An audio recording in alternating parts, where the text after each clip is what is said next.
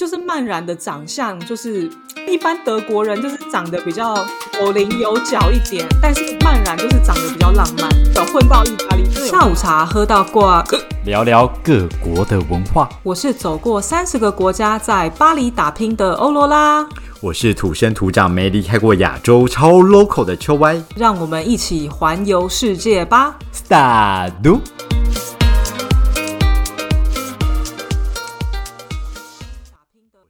Salut，大家好。哎，我跟你讲，我最近对花野菜啊有恐惧症。难道你得了菜花？不是，你为什么这么会想？吓死我！因为通常花野菜有恐惧症，就是菜花的概念。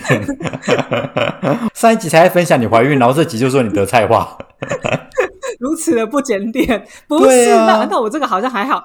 但我这个我真的觉得很可怕。我就是买了花椰菜，我个人还蛮喜欢吃花椰菜的。这样，对对。然后呢，我买来之后，我就想说奇怪，我那个装花椰菜的袋子里面怎么就是吸沟发霉了？你知道吗？我就看到一坨圆圆的，很像那个蘑菇的那个头上面那个那个地方，这样没有那个梗。你说袋子上面吗？不，就袋子里面。就是有一个很像发霉的东西，这样。对。那我就想说，可是花椰菜本身也都还是很绿，我也没有买超过一个礼拜啊，怎么会坏掉呢？所以我就把花椰菜倒出来，然后因为我实在太好奇那个蘑菇到底是什么东西组成，这样我就把那个蘑菇拿起来看，然后我还就是球球哎，就是 抢一抢。是你好勇敢哦！你知道是 Q 的，然后我心想说，怎么会是 Q 的？然后我就把它拿进来看。Oh my god！是什么？是一个菜虫卷成一圈，你知道吗？它是一个菜虫，好恶心哦！我就马上把它丢掉，你知道吗？我就整个吓到，然后我心里就想说：那我这颗花椰菜，我是要吃还是不吃？因为我当然要吃爆它，好像蛮容易长虫。对啊，它表示它很健康，没有毒药。对我也是这样想，然后就想说：那我先确认一下，看一下有没有可肉眼可见的卵。这样，然后呢，我就先把花椰菜的梗先切掉，之后，因为你知道花椰菜就是本身长得很茂密，然后为了比较好观看到底有没有卵，我就先把它剖成一半，这样，然后剖成一半呢，我就开始看右边那一半，然后就看到很多那种呃介于就是小珍珠跟波霸珍珠中间那个 size 圆圆的透明的东西，那我就想说那应该是卵，因为我就有看到约莫格差不多呃。五六颗，你知道吗？哦，然后那时候心里就想说，嗯，五六颗，那这样我是要清掉还是不要清掉呢？就是正在我还在思考之际，我就看到另外那半颗花椰菜怎么样破卵而出？Oh my god！刚刚不是刚刚那个菜虫，她老公你知道吗？一整只躺在那里，他跟我 他跟我小拇指一样大，我整个吓死，然后我就在那吓坏，我整个。我就把他们丢到垃圾桶，然后我现在我很想吃花椰菜，但我不敢买，怎么办？我可是如果你把它清干净，或是把卵拿掉的话，应该还是可以吃吧？可是你那你要怎么清？你用筷子去夹它哟？我不敢碰它耶。可是你刚才都已经很勇敢的在玩他老婆了，你有在担心那个卵跟他老公吗？我就不知道那是他老婆啊，谁知道？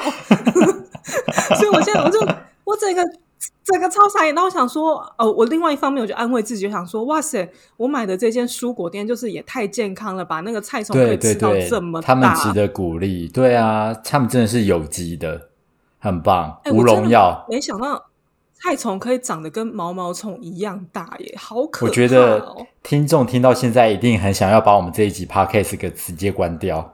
这样会对我们后面的来宾非常的不公平。对，那不行不行不行！我们要赶快导正，快点。也也是跟蔬菜稍微有点关系，好不好？但是没有这种恶心的事情，我们必须要。好像我们要请到什么昆虫专家了。好好，回归正题，回归正题，我们要平缓一点。我们今天下午才要喝什么呢？罗拉，我们今天要来喝一杯台湾在地的甘蔗汁。海吧，好在地哦。这大部分就只会在一些什么夜市啊，或者是一些庙会，通常都会有人卖的东西，或是欧基上、欧巴上在喝的东西。我妈一定会去买。我们今天呢邀请到是一位年轻的外国女性哦，而且为什么我们要喝甘蔗汁？这是她最喜欢的饮料之一，而且。他应该是我认识的呃外国人里面，就是嗯，真的非常非常热爱台湾蔬果的人。让我们来欢迎曼然的素食厨房的曼然。嗨嗨，哎，曼然，你是哪里人呐？先问一下，从哪来的？对，我是我是德德国跟意大利。我在德国出生长大，那爸爸老家在意大利。哦，OK，所以你一直都住在德国比较多是吗？就是意大利比较像是去玩的性质。之前也住过一段时间，哦，都有住过。我觉得有哎，嗯，因为就是曼然的长相就是。你看得出来？我看得出来。哎呀，好歹我在欧洲混了几年，就一般德国人就是长得比较有棱有角一点，但是曼然就是长得比较浪漫。有混到意大利，真的有混到意大利。哇！曼然，我问你哦，你在台湾住几年啊？嗯，在台湾住几年很难说，但我来台湾就是来来去去已经有八年了，蛮长的一段时间呢。嗯，但有时候就回去德国，有时候回来台湾就。不是连续都在台湾啊，断断续续。嗯，我一定要问你一个问题，就是你现在啊，因为你已经住在台湾住了八年，对那今天如果是一个日本人、台湾人跟越南人，你分得出来吗？不讲不讲话都不讲话。嗯，有时候还是很难，我觉得。但是讲中文很难，这对台湾人都很难的。讲话就会知道，我觉得对，有时候衣服也看得出来。对吧？所以还是些就是穿着啊什么，还是看得出来。你刚刚说你在台湾这样来来去去八年，是你来学习吗？你来念书吗？为什么你会来台湾？对我大学是读汉学，所以大学的时候已经有来过留学，然后那时候来留学之后，在台湾工作实习，打工换宿。然后就每年都会回来，很喜欢台湾，所以我后来决定来台湾读研究所。那你现在念什么研究所？我的研究所是那个华语文教学，就是华华语，就是那个师资培训的那个研究所。哦，难怪难怪你好像中文比我们好哎，比我们清楚，比较正统的教学，而且我们讲话。对，完全就是没有放慢速度，什么你完全都听得懂。哎，可是你这样子，你念研究所的时候压力会不会很大？因为应该很多台湾人，就是大部分都是台湾学生，然后跟你竞争，然后都是在他们本来中文就很好了。嗯，对啊，当然是压力非常大。因为我我其实我习惯上课的时候我是最优秀的那一位，因为我很认真。但我觉得在这边在师大上课，就是就是不要自己要求不要那么高，因为我们不是母语者，所以我们都会比就是台湾的研究生会就是没办法那么那么优秀。但是我觉得，对，但是老师也都可以体谅，然后。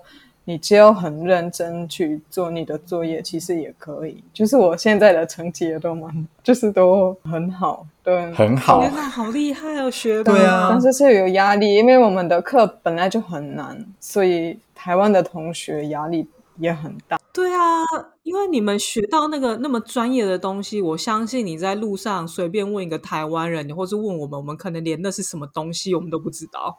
当然，就是我觉得每一个专业都这样，对，每一个专业都这样。我们现在就是研究很多领域，很多语言学啊，什么教学啊都有。OK，那曼然，你刚刚有提到啊，你就说，因为你第一次来台湾的时候，可能是像交换学生留学，然后来实习，你很喜欢台湾，那。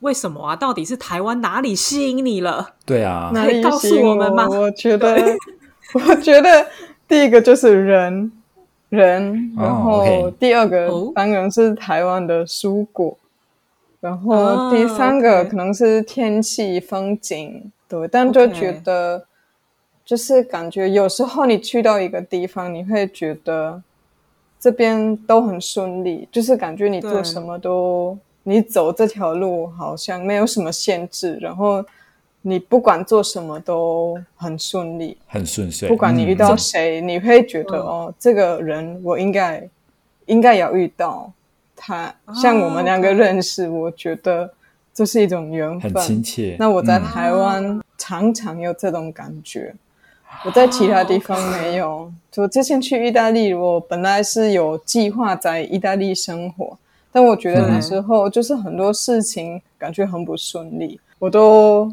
跑到一个墙那种感觉。一种撞击感。嗯，对，但是在台湾哦，什么都很顺利，然后我就觉得每次回来就是一样那种感觉，就是像一种 flow，、哦然后我好像应该要来到这里。对，哦，命运领导哦你上台湾。哎、可是你说可能吧在意大利那种不顺是，比方说你去办一些文件啊，行政上遇到不顺利，还是生活上？哦，我觉得都有啊，或者是旅去旅行，比方说我去旅行，然后我订了一个民宿，然后我到了一个很小的地方，我一个人嘛，然后我就到那边，然后这个民宿就不不见了，或者是没没开呀、它都都已经倒闭了，就很奇怪那种感觉。真的假的？这这种情况很常遇到吗？我觉得在在意大利就常常那种感觉很不顺利，然后我也嗯我懂，就是。常常不知道我要干嘛，我要去哪里，或者是我完全没有什么我的生活方向完全没有找到。但我觉得我来台湾之后，我很清楚的我我想要什么，然后我觉得对我我做的事情都非常受欢迎，不管是学中文、哇教中文、做菜，我都觉得。嗯，这是我应该想要的生活。哇，好奇妙哦！好棒哦所以是不是呃，比方说你做一件事情不顺的时候，可能你随便问一下旁边的台湾人，他们可能会稍微给你一些帮助，这样。对呀、我觉得在台湾，第一个都很顺利，第二个有什么问题其实都不是问题，要么就是有人帮你，哦或者是很小事情，就是可以很，因为我觉得在德国很多事情很复杂。非常复杂，但在台湾，你不管你需要什么，你晚上出去去个便利商店，可能你就可以解决这个问题。我觉得曼然是不是因为你也中文很好，然后因为你也是一个漂漂亮亮的女生，我觉得我真的是之前听到你在菜市场的经验，我真的觉得太惊人了。你说说看我什么经验？我跟你说过吗？你说你之前去菜市场买菜，因为你看曼然真的很 local，他不是去超市，然后去菜市场买菜，然后他去菜市场买菜，然后那些什么就是阿姨叔叔啊，就是会都会送你东西。对啊，不就是菜市场，不管我去哪里都有，我每天哦么么都有，好每天都有礼物。有时候我真的是受不了，因为我吃不完这些东西，要么就包子，要么就这边这边。我这个暑假我都在东部，然后我已经留下来很多东西，我已嗯经把很多食材给我朋友对。那结果到最后，我整个行李箱、我的包包全部都是食材。就是瓶瓶罐罐，然后还有米，还有盐巴，就是越来越重，我已经受不了了。还有水果，水果，最后就是我租摩托车那个地方，然后有一个姐姐，她突然说她晚上发讯息给我，就是 Line，然后她说哦。呃，他之前有看到我做舒适的提问，然后他当时我坐摩托车，他没有认出来我，但他觉得我做这件事情，他很欣赏，他觉得很棒。对，然后他说，他说他帮我准备一个柚子跟一个水梨，超大超重，放在桌上。他说他等一下要下班，但是这是他要给我的礼物，所以我等一下换车，我可以拿那个水果。我想说啊，怎么办？那东西越来越多了，现在还有一颗柚子，还有一颗水梨，我真的是拿不动了。对，好开心哦，大丰收。室友也都很开心，因为常常有他们都可以的。吃。对，哎，秋歪，你要不要考虑跟曼然当室你还有缺？室友吗？为了这个水梨跟柚子，而且还可以有包子，什么不一样的东西吃。对呀，很多。哎，但曼然，你会不会觉得，因为感觉上好像德国人比较，我说在德国的德国人比较没有这么容易交朋友。那你觉得在台湾会比较容易交到台湾朋友吗？我是觉得交朋友非常容易，就是你随便出去聊聊就有，然后去旅行啊什么的，大家都是好朋友。但我觉得比较难的部分是你要找一个很长久的朋友是比较难哦，因为大家都说什么再约再约，然后我一开始来到台湾，我真的以为这个再约是我们会再见，对，但是。后来我发现，它既是一种客套，打招呼用的，对，就是，对啊，就是就是很像拜拜一样，就是啊，我们再约，其实我们不会再，就是再见的意思而已。对呀，所以我觉得，嗯，有时候是很难找你，就是很长久的朋友，因为在德国其实找朋友很难，但你一找到了这个人，就是你一辈子的好朋友。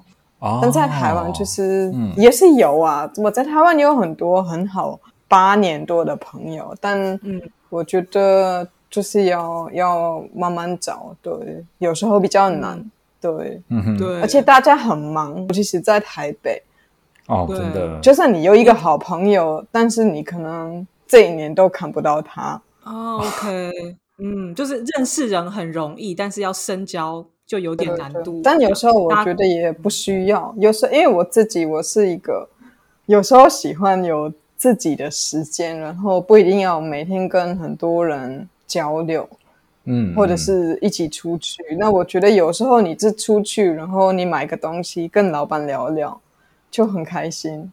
对，就是比较那种表面上的那种交流，我觉得有时候也很舒服。就是你没有什么温度的交流就好了，嗯。对对对，而且你就是不用不就是你就你一个人而已，就是你会觉得我周边还是有人，但我不要花那么，因为我觉得在德国你跟朋友见面，我都觉得有一种负担，然后你可能要花很多精神跟时间，对，所以你也不会天天跟他们见面，对，但在台湾就是比较轻松，对，有时候你不像有朋友，但是你还是想跟。别人有交往的话，你就出去聊聊。你你去菜什么传统市场，然后你跟他们聊聊就好了。哎，我真的有听说，就是在德国那种深交的朋友啊，然后他们比方说你去对方家做客啊，你可能就是要手做蛋糕，或是你一定要手做什么东西。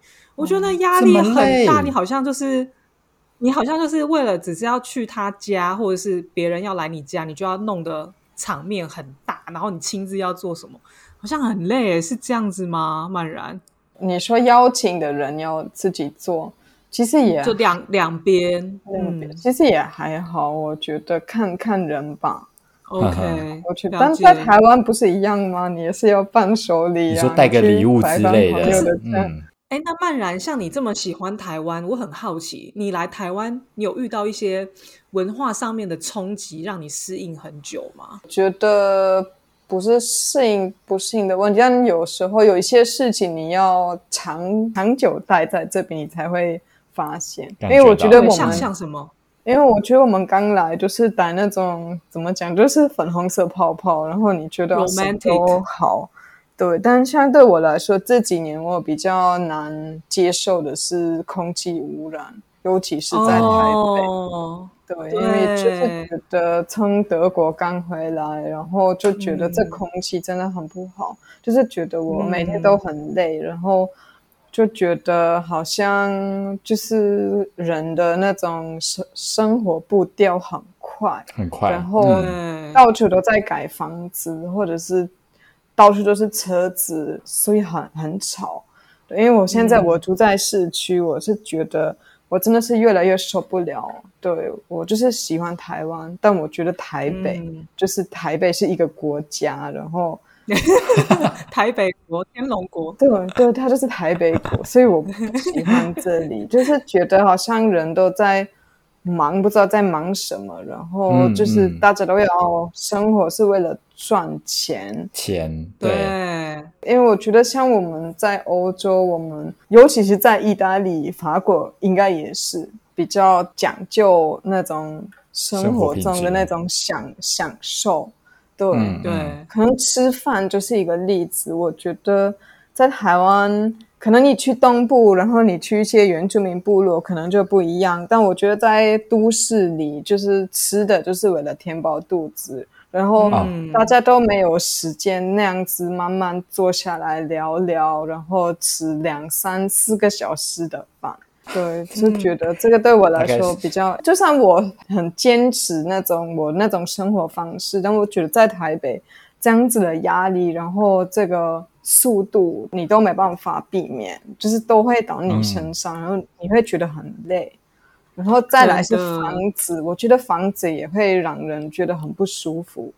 对，也是台北的房子有时候连采光都没有，哦，没有窗户，没有窗户，又很贵，对，然后很老旧，但是就觉得我是愿意付房租，但我觉得为了这种地方或者是房东，我觉得有时候也是骗人的。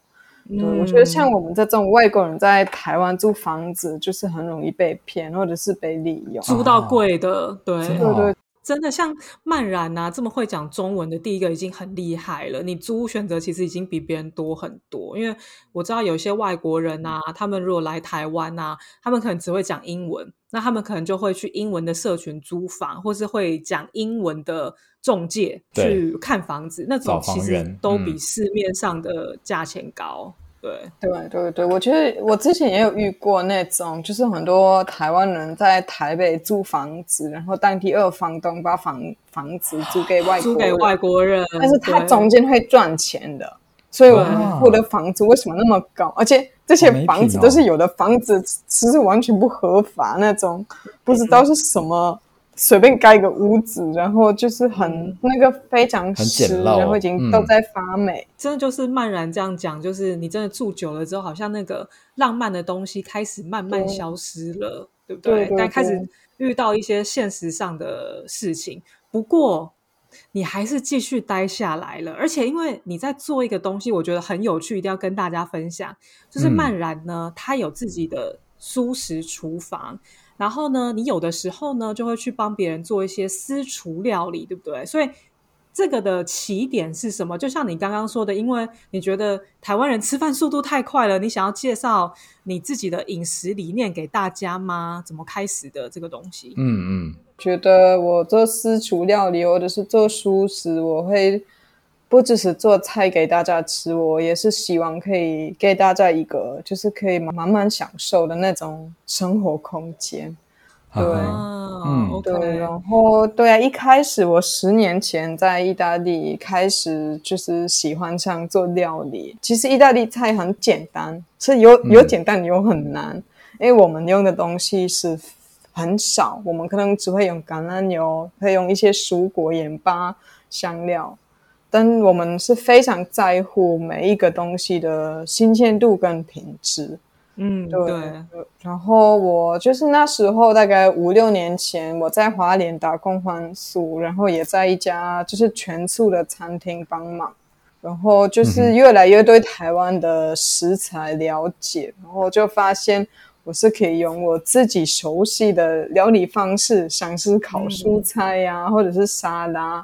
这些东西我可以用我熟悉的料理方式，但我可以加入台湾的，就是在地当季的蔬果，对，所以就变成一个创意料理。因为这些东西我们在欧洲没有，然后在台湾你们可能有你们熟悉的什么快炒、什么热炒，或者是煮汤，对，但我可能会用一样的食材，但是我可能会烤或者是拌沙拉。像上个礼拜我用冬瓜，我从来没有煮过冬瓜，因为我都不知道这东西哦到底怎么料理。我就问我朋友，那个冬瓜可以生吃吗？他说我们不会这样子吃。但我朋友他没听过，他是小农，所以他打来的那个冬瓜是有机的，很新鲜，很安全。对，所以我说其实丝瓜也可以生吃，黄瓜也可以，为什么冬瓜不行？所以我就是哎说 走了一个，我做了一个冬瓜凉拌，然后加薄荷、跟柠檬、橄榄油，还有盐曲，然后大家都这一定没有人吃吃得出来。对啊，大家一定不知道那是冬瓜。对的，他们都觉得哇，好神奇，竟然冬瓜也可以生吃。哎，对，所以冬瓜生吃是什么味道啊？我觉得就是比较像瓜类，对，就是比较像嗯有富含水分瓜嗯那种感觉，对对对，比较像那种感觉，就不会到那么甜。它比较寒，它性寒，所以其实对，也不能吃很，就是不能吃很多那样子生吃。但我觉得夏天的时候其实可以。可以消暑。哇塞，你连冬瓜性寒都知道？对啊你好我太震惊了。你该不会平常还有翻农民历的习惯吧？哎、可是所以曼然，你做的东西很有趣，对，感觉就是一个把欧式料理的概念，但是真的就是落实在台湾的食材在地食上。材，那你对说台湾对有很多的食材嘛，可能跟欧洲不一样。然后嗯你最喜欢或是你最印象深刻的蔬菜是什么？蔬菜吗？哇对啊，对，印象或最深刻水果哦，好多，这很难说。多是不是？挑几个讲都没关系。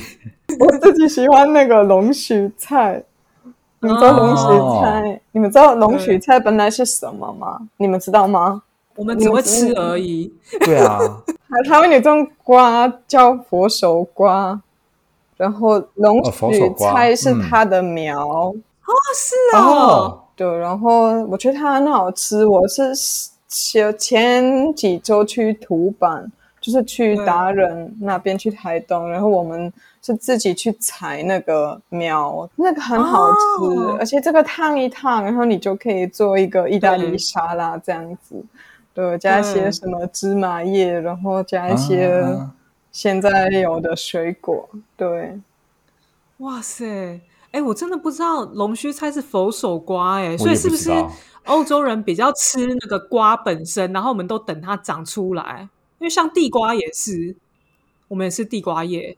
其实我们那边没有佛手瓜，也没有地瓜叶，哦对，两个都没有。然后说到地瓜叶，我觉得地瓜叶非常好吃，我很喜欢。大家都觉得还好，但我自己就觉得我可以每天只吃地瓜叶地。瓜叶，也可以。地瓜叶跟龙须菜这边都买不到、哎，好多东西都买不到。为什么地瓜叶买不到？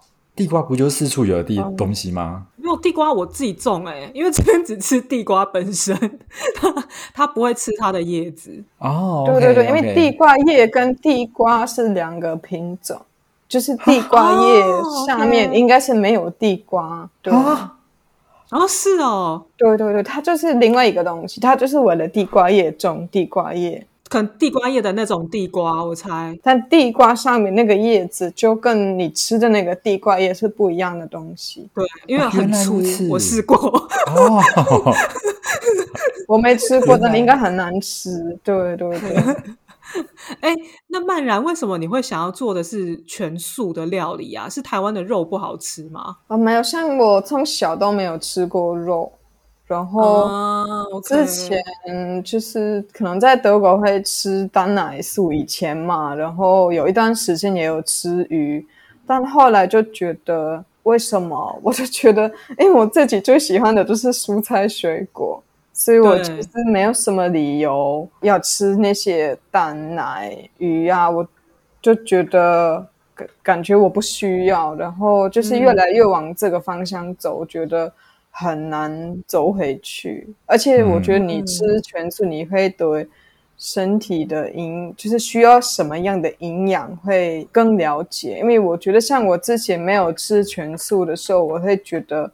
那时候觉得我的身体都有状况，就是感觉我不知道我身体需要什么营养。但我觉得我从开始吃全素之后，我觉得我整个身体状况都改变，然后嗯就觉得对我来说是最天然、最最干净的一种饮食习惯。因为我觉得现在像我们这样子的环境，我其实觉得不太适合吃肉、吃鱼、喝奶、嗯喝奶，我觉得都都不太嗯适合。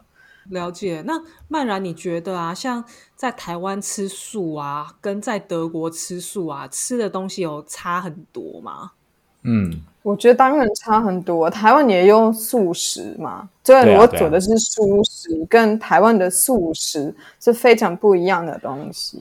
然后在德国，我们可能没有所谓的就是素一定要怎么样，可能就是大家自己料理，然后可能比较偏向素食，因为素食就是很天然的、很天然的蔬果料理，然后尽量不会就是以原始的食物为主，不会加任何的加工食品。但我觉得台台湾的素食其实有时候很不健康。就是第一个就很油腻，口味都会很重，可能蔬菜也没有很新鲜，然后就是加很多调味料、肉啊、素鱼那种和化学的东西，很多奇奇怪怪的东西。像有的人就是来吃我的东西，他说啊素食嘛，我说不是素食，是蔬食，蔬食很不一样。对，就是你可能没有什么负担，然后就是完全。就是我们我们在英文可能叫 slow food，就是可以说从从田到餐桌，就是随着这个地方跟这个季节做料理。等下曼然，你现在说了这么多，很想吃吃看你的素食料理，我们要去哪里吃？请问一下。对啊，你是有个特定的地方吗？呃，目前就是还在调整中，但我在台北，我提供私厨料理，然后我会。这个月底就是下个周末要去一家，它是一家全素的咖啡厅、餐厅跟理发店，它叫提安，然后在古亭，在古亭，然后他们就这几个月，他们周末都会摆一个市集，就是一个全素的市集，然后我昨天我报名了，对，然后也被录取，所以我就是下个礼拜就可以去那边。然后顺利的话，可能之后也会再去摆摊，因为你也会不定期的出现在不同的城市、不同的地点、不同的餐厅，对不对？那我们要怎么 follow 你的讯息？我们都是看你的 Facebook 还是 IG 比较好？IG，IG，然后我叫我叫曼然舒适，很简单，所以你只打这个词就会出现我的资料，然后我都。对，我都会公布现在在哪里，然后在哪里有机会。然后最简单的就是直接发讯息给我问我，因为我们有时候有一些舒适跟瑜伽的活动，但因为这个活动对蛮热门，所以目前不会公布。就是我们可能会先咨询一些人，然后对，所以如果有兴趣的话，就是公开的活动我都会我都会公布。都都会公布，然后对，但是有兴趣的可以直接发信息给我，我都会想，对我都会想办法。因为目前目前我没有固定的店，对，可能等到明年之后就会有一个比较固定的地方。哇，好期待，所以是有希望的。有，然后有人像合作啊，像一起做活动，或者是像教学，我现在没有在做。但如果需要一个私厨，都可以跟我联络，我也愿意去台湾各种地方。真的非常的不错哎！我们把那个漫然舒适的那个资讯啊，我们都放在我们的讯息栏，大家可以去看看漫然最近有什么活动，或是你想要邀请漫然直接当你的私厨的话，也可以直接私讯他。我们就期待。曼然明年的餐厅，但曼然他们如果就是请你当私厨啊，他们会知道说啊，那我本日菜单就是我今天是吃什么南瓜啊、花椰菜什么的吗？还是都是我是完全无菜单料理哦？哇，好哦，因为我自己也我自己没办法写食谱，我也没办法先安排要干嘛，所以我会去市场，然后我找到什么我就会做什么。有时候我到这个厨房的那一刻，我就完全不知道我要干嘛。对，所以我 我会一边一边做一边想，然后给我一点时间，最后就是一桌的菜。哇塞！对，所以真的一定你都说吃到就是当季的料理的蔬菜水果，对对然后就是当天看曼然去菜市场买到什么东西。还有我的哇好像那个心情，我的感觉，对我的感心觉，情对，那如果你那天心情差，是不是就是料理会稍微苦一点？会比较辣。对我，对我，但是如果我做菜，我就是希望可以在一个没有压力的地方，对，对我没办法在压力的情况之下做菜，对，就是一定要很轻松，然后，嗯嗯，对，嗯哎，我本来就很快乐，所以我每天都很快乐，所以做菜也都应该都蛮好吃的。